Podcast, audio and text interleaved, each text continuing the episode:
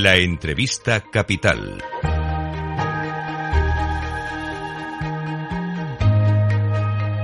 Luis Vicente Muñoz. Pues vamos a hablar de las catástrofes y de las tragedias. En términos de pérdidas humanas es irreparable lo que ahora mismo está ocurriendo todavía cada minuto que pasa en Siria y en Turquía, donde los efectos de los terremotos en plural, no solo el grande, sino las réplicas, pues han seguido costando vidas. Cada minuto que se pasa sin poder rescatar a personas que podrían estar atrapadas pueden significar nuevas muertes, en una cifra que roza ya las 8.000 muertes confirmadas y que puede seguir terriblemente aumentando en las próximas horas. Claro, cada hora que pase, pues es peor noticia. La pérdida humana es la, más difícil, la más dura, la más dolorosa. Y luego está también la pérdida económica. Cada año AON realiza un registro, un balance de las pérdidas económicas mundiales que, se, que ocurren por catástrofes naturales y acaba de terminarlo este año también. Hemos pedido al director de Raseguros de Reinsurance de AON, Adolfo Martínez Álvarez Barón, que nos acompañe en Capital Radio para hablar de esta cuestión. Adolfo, ¿cómo estás? Buenos días y bienvenido. Muy buenos días. Muchas gracias por la invitación. Es un placer estar aquí. Valorar los daños de esta catástrofe del terremoto de Turquía y Siria es muy pronto todavía, ¿no? Sí, efectivamente es todavía muy prematuro. Eh, los datos que nos, llevaron, nos llegaron ayer por la tarde de, bueno, de nuestros expertos en catástrofes sobre este terremoto es que los daños económicos se podrían situar, es una primera estimación, en torno a los 20.000 millones de dólares. Pero bueno, el tema ahora efectivamente es el, lo que acabas de mencionar, el número de víctimas humanas, que con cada hora que pasa eh, aumenta por, por algo que es muy simple. El terremoto es, yo creo, de las catástrofes naturales la que tiene más impacto tanto psicológico como físico para el ser humano. Es una de las catástrofes, uno de los tipos de catástrofes naturales que mide este informe anual de AON, ¿no? Pero hay, hay más, ¿no? Todas las, cualquier cosa Sí, bueno, que sea considerada catástrofe natural. Exacto, bueno, el, el, informe de AON, que ya viene siendo una tradición, lo que intenta es identificar la actividad de catastrófica eh, provocada por fenómenos de naturaleza durante todo el año, intentar eh, ayudar en la medida lo posible a definir estrategias de mitigación, desgraciadamente solo de cara a futuro, porque lo que ya ha ocurrido no se puede cambiar, y, y seguir también un poco la tendencia de, de los cambios en el clima, que en muchos casos, eh, bueno, tanto en el clima como diría yo, como en los factores demográficos, económico-demográficos, que son los que condicionan y generan los impactos desde el punto de vista humano y también desde el punto de vista económico. Son lo que podríamos llamar catástrofes naturales, porque una guerra, por ejemplo, no es una catástrofe natural. No, técnicamente eso se consume como catástrofe generada por el hombre, eh, o man-made, como dicen los ingleses, pero Sí. no es una catástrofe natural en el sentido estricto. Aquí también se incluyen, claro, los efectos medioambientales, ¿no? Sequías, olas de calor, inundaciones, fundamentalmente. Efectivamente, además este año eh, ha sido ah, con, lógicamente con, con el huracán eh, que hemos tenido en Estados Unidos, que ha sido bueno el número uno como evento. Eh, está costando, yo creo que el coste estimado actualmente es ronda entre los 55 millones. Además de, de este huracán Ian, que bueno, hemos oído en la prensa, ya ha tenido un seguimiento muy intenso. Ha habido muchos fenómenos, eh, digamos, diferentes de sequía, también de, de ola de calor, como el que hemos padecido, hemos sufrido en Europa, que han generado cuantiosas eh, pérdidas económicas, tanto a nivel de, los sectores productivos como a nivel del sector primario, sobre todo el sector agrario en, Latinoamérica, en concreto en Brasil y en Argentina. Y a nivel humano, eh, las olas de calor pues han generado, si las víctimas que se calculan para el año pasado fueron en 31.300 personas que murieron por catástrofes naturales, más del 70% o en torno al 60% fueron víctimas por ola de calor en Europa. Esto, como sabéis, eh, lo sufrimos todos en Europa en los meses de junio y julio. Y digamos que es el dato más destacable, además de, de, del huracán, eh, que es el segundo huracán más grande en la historia en términos de coste económico, después de Katrina, que fue en el 2005. La cifra final del balance que hace aún de pérdidas económicas mundiales por catástrofes naturales, ¿hasta dónde subió el año pasado?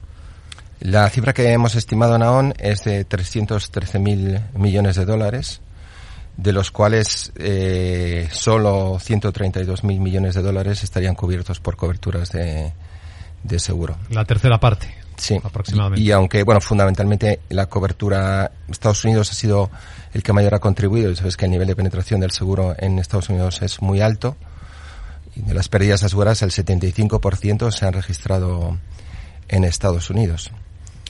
Eh, pero bueno, es un fenómeno que conocemos, mientras lógicamente en países como Pakistán, donde han sufrido graves inundaciones por el, bueno, por los que tienen ellos, que son siempre por causa de los monzones, ahí el nivel de aseguramiento es, no sé si es cercano al 2%, con lo cual, desgraciadamente, no todo está asegurado. Estos, estos eventos que citas, Adolfo, número uno en impacto, significa que el año pasado puede haber sido uno de los más costosos de la historia para las aseguradoras en, cobertura de catástrofes. Eh, sí, bueno, los cálculos indican que ha sido el quinto más costoso en la historia eh, para las aseguradoras.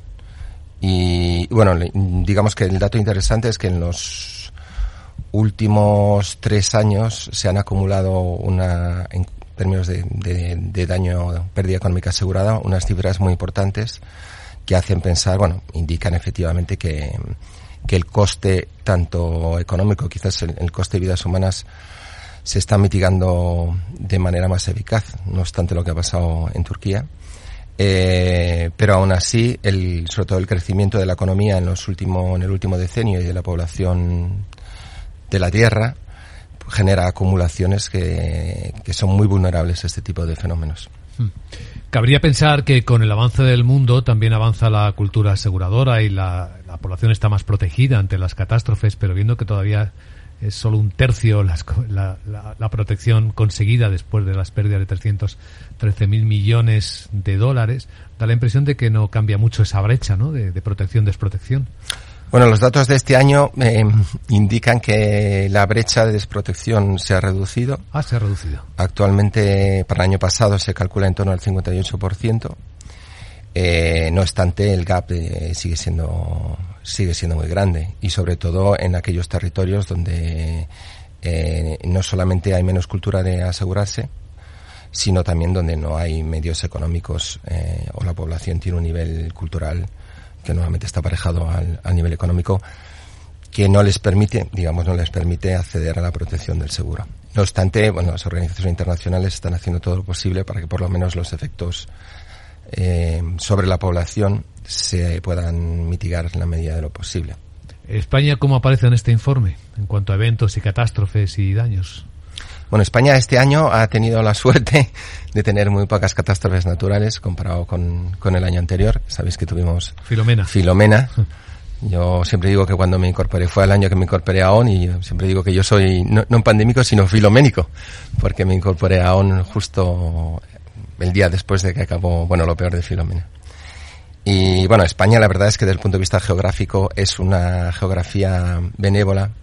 No obstante, la frecuencia de los fenómenos catastróficos en España eh, también, como en el resto del mundo, está creciendo.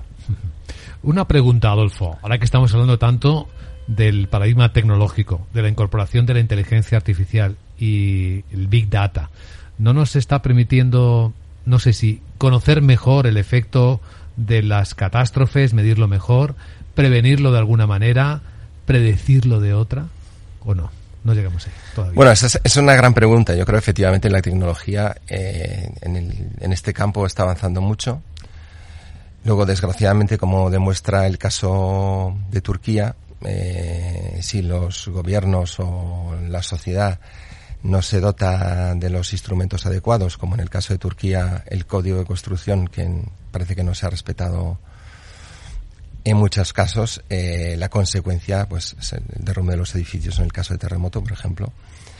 Y bueno, eso nos deja un poco con un sabor amargo, porque podemos analizar los datos, tener muchos datos y muchos instrumentos y después las medidas de ejecución de, de mitigación no se llevan a cabo con rigor, pues nos quedaremos donde estamos.